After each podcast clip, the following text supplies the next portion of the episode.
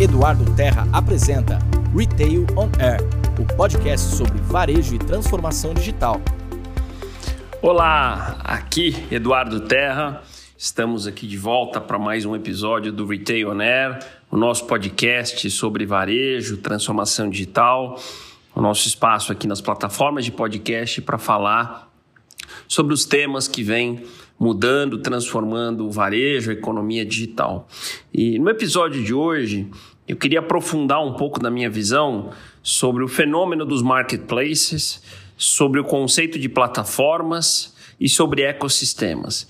São três conceitos que se conectam, que quando a gente vai para mercados como China, e quem conhece um pouco dos meus podcasts, dos meus vídeos, dos meus artigos, sabe o quanto eu tenho falado bastante da China e o quanto eles estão à frente nessa agenda de transformação digital e de canais digitais. É, mas a gente vê esse fenômeno acontecendo nos Estados Unidos, na Europa e agora chegando de forma mais forte no Brasil. Então, primeiro vamos para o primeiro conceito, que é o conceito de marketplace, que nada mais é do que uma espécie de shopping virtual, onde a gente reúne lojas que a gente chama de sellers, que são milhares, e a gente aí para dar os nomes, né, no Brasil a gente tem os famosos e tradicionais marketplaces como o Mercado Livre, a B2W, né, com as marcas submarineamericanas.com, é, Magazine Luiza e, e Via Varejo como quatro exemplos de marketplaces que a gente chama de generalistas.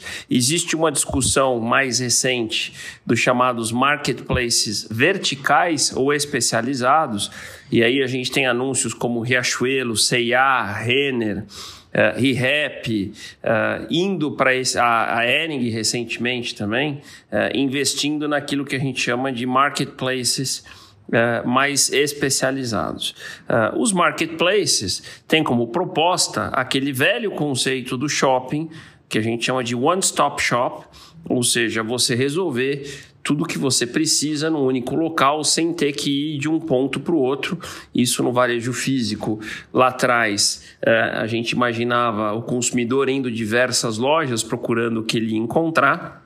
No mundo digital, a gente está falando de facilidade, conveniência e já indo um pouco para o conceito de plataformas e de ecossistemas, ele resolver quase tudo da sua necessidade ali, não só de comprar produtos, mas comprar serviços e de como é que ele vai pagar, como é que ele vai receber, é, e de uma série de outras questões, que são as plataformas, por exemplo, de crédito e pagamentos. Né? O Mercado Livre tem o Mercado Pago, a, a B2W tem a AMI Digital, que são soluções de pagamento e crédito para os clientes do marketplace. Bom, então a gente tem os marketplaces que, pasmem, né? Um dado aí da, do relatório Web Shoppers, da Nielsen Ebit, mostra que no primeiro semestre de 2020 a participação dos marketplaces do total das vendas do e-commerce brasileiro pularam de 52%, que era o percentual de 2019, para 78%. Uh, em 2020, no final do primeiro semestre, ou seja, 78% de todo o comércio eletrônico brasileiro já acontece através de um marketplace. Esse número vem subindo, acho que ainda vai subir mais porque na China ele é acima dos 90%. A gente costuma dizer que na China o chinês não compra numa loja .com.cn, né, que seria o nosso .com.br. Não existe o hábito de você ir direto à loja, você vai sempre a um shopping. Lembrando que a gente tem também os marketplaces, que são os aplicativos de entrega, como iFood, Rappi, Uber Eats e tantos outros, que começaram né, a sua agenda como marketplaces de food service, de restaurantes, mas que têm estendido seu leque de opções de sellers para supermercados, farmácias e para outras categorias. O Corner Shop é um outro exemplo, que veio do Chile e hoje é, é pertence ao Uber estendendo isso para categorias como pet, chocolates, presentes. Então, os marketplaces já fazem parte da realidade do consumidor.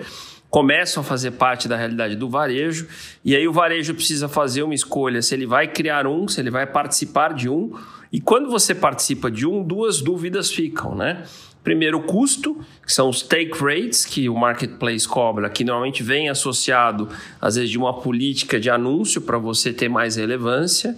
E você vai comparar esse custo de take rate com o custo de marketing digital, que é o custo de você gastar no Google ou no Facebook para gerar tráfego para a sua operação de e-commerce.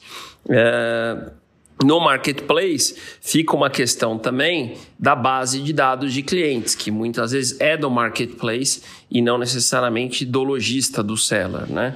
Então, é uma discussão em ebulição e que nos próximos meses e anos deve crescer bastante. Só que, junto com ela, vem uma segunda discussão, que são as plataformas que começam a ser montadas nesses marketplaces. Uh, então, eu já tinha citado uma plataforma muito comum da gente ver, que é a plataforma de crédito e de pagamento. Então, o Mercado Pago é a plataforma de crédito e pagamento do Mercado Livre. AMI uh, Digital é a plataforma de crédito e pagamento da B2W, o Maga Lupay é a do Magazine Luiza e por aí vai. Então as empresas têm criado as chamadas plataformas, crédito e pagamento é uma, logística e entrega, que seria o mercado envios, por exemplo. O Magazine Luiza tem Logbi, tem outras soluções de entrega, né? E essa, esses marketplaces têm comprado empresas de logística uh, startups, empresas médias, né? E aí tem até uma discussão da privatização dos Correios, onde muitos desses varejistas se candidataram a comprar os Correios justamente por entender que a plataforma logística é fundamental para a construção lá na frente de um ecossistema que eu vou chegar. Pois tem uma plataforma de tecnologia.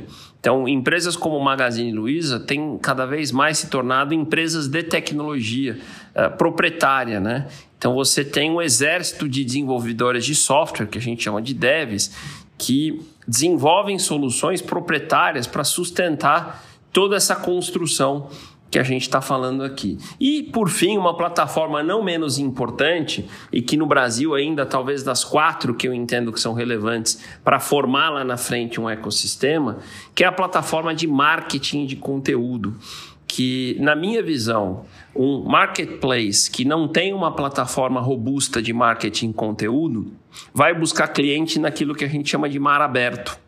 E aí fica caro trazer cliente de mar aberto. Ele vai ter que fazer mídia digital, marketing digital, e aí o marketplace, no fundo, vira um atacadista de mídia. Ele vai comprar cliente lá fora para entregar para o seller.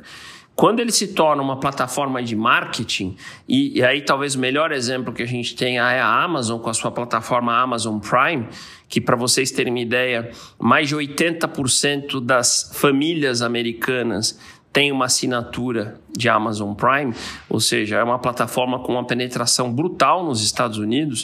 Uh, a Amazon brinca que tem mais casas com assinatura Prime do que casas com pet, com cachorro, com gato, né?